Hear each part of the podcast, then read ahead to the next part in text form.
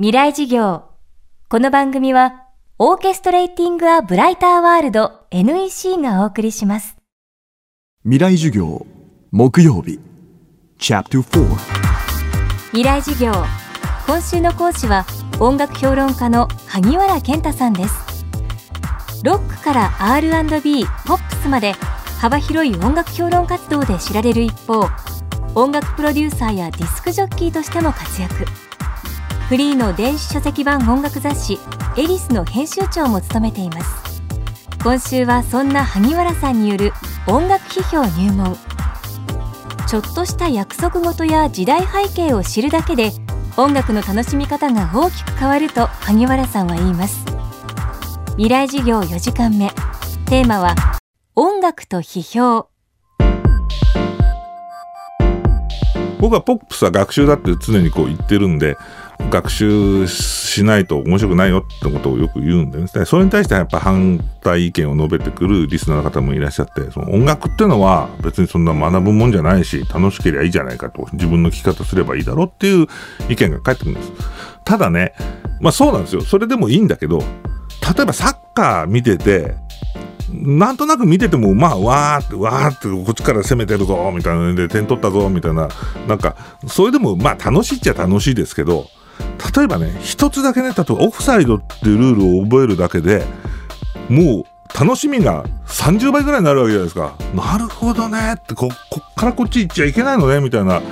らそれ一つ覚えるかどうかでもう見える世界変わってくるわけですよ。野球だってそうだし。なんでこっちに走んなきゃいけないの？みたいなこととかね、何でもいいんですけど、とにかく一つ何か覚えるだけで変わってくるから、いっぱい覚えてくればどんどんどんどん楽しくなるわけですよ。それと音楽も一緒ですから、ちょっとした約束事とか、まあ、ジャズを聴くときにこういう風な構造になってるんですよとか、あとコード進行的にもこことこれがこう転調するときってこういう風になるんですよとかっていうののあり方とかね、まあ時代の中でこういう風にして生まれてきたんですよっていう何かその事実みたいなものを知るだけで音楽がね、めちゃくちゃ楽しくなるんですよ。だから優れた評論であれば、あの、そのミュージシャンに影響を与えるってことは当然ありますからね。例えばもう日本のフリージャズなんていうのは多分相倉久人さんっていうね、あの素晴らしい評論家がいらっしゃって、まあ亡くなっちゃいましたけども、えー、彼がいなければ、例えば山下洋介さんとかでも、今のような形で、ちょっと日本のフリージャズってものを確立することはできなかったと思いますし、つまり、ある種の理論武装を相倉一つさんがこの音楽に対して与えてくれたっていうか、その存在価値みたいなものをね、そういうのもあると思うんで、その相互作用というのは当然あると思いますね。アメリカでも例えばグリーのマーカスっていう素晴らしい批評家とか、ポール・ウィリアムスって人とか、そういう人たちが書いたものによって音楽そのものの何か潮流が変わってくるっていうのも当然あるんでですけどもね。で、まあ僕なんかだとそこまでどうしてもいかないんで、まあ、聞き手としてね、どういうふうに音楽に接して楽しんでいけば、なんか盛り上がるかっていうことをね、こういう聞き方するとね、めちゃくちゃ面白いんだよっていうね、その楽しみをね、あの、知ってほしいっていうのが、まあ僕はだから評論の何か価値っていうかその意義があるとしたら、そういうとこにあるのかなっていうふうに思ってるんですけどね。音楽雑誌が相次いで廃刊する一方で2012年新たな音楽文化の発信拠点が生まれました。それが萩原さんが編集長を務める無料の電子書籍版音楽雑誌エリス。萩原さんのほかピーター・バラカンさんや亀渕明信さんなど音楽に精通した執筆陣が洋楽、邦楽、ミュージカル、そして映画音楽まで広く深く音楽を語り尽くすユニークな活字メディアです。今インターネット上には音楽の情報はいっぱいあって音楽をこう紹介してるサイトもいっぱいあってそこにいろんなことが載ってますよ。で特にそのまあ音楽の情報サイトみたいに載ってるものっていうのはあれは広報でしょ。こういうのが出ますよとかでこういうことをあの目指したそうです。こういう体裁で出しますとかっていうような情報は別にそれは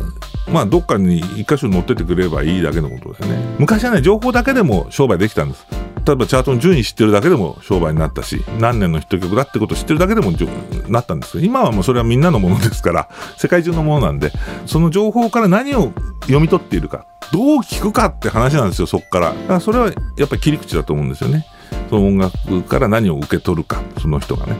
昔は音楽雑誌がいっぱいあったんでそういうものもあったんですけど一つの記事大体まあ1万字前後で何もそこまでって思うぐらいこう掘り下げながらですね、えー、書いてるものをまあ読んでいただくと。だから、どっちかというと実はその電子書籍版ではあるんですけども、文化としては今非常にこう、なくなりつつある活字文化まあ、真っ向からむしむしろ活字文化をインターネット上で展開していると。結構音楽について語る、熱く語ることとか、なんかこう論争するとかね。おそれは認めらんないとか、そんな、あの、聞き手の方が論争するとか、そういうことって昔よくあったんですよ。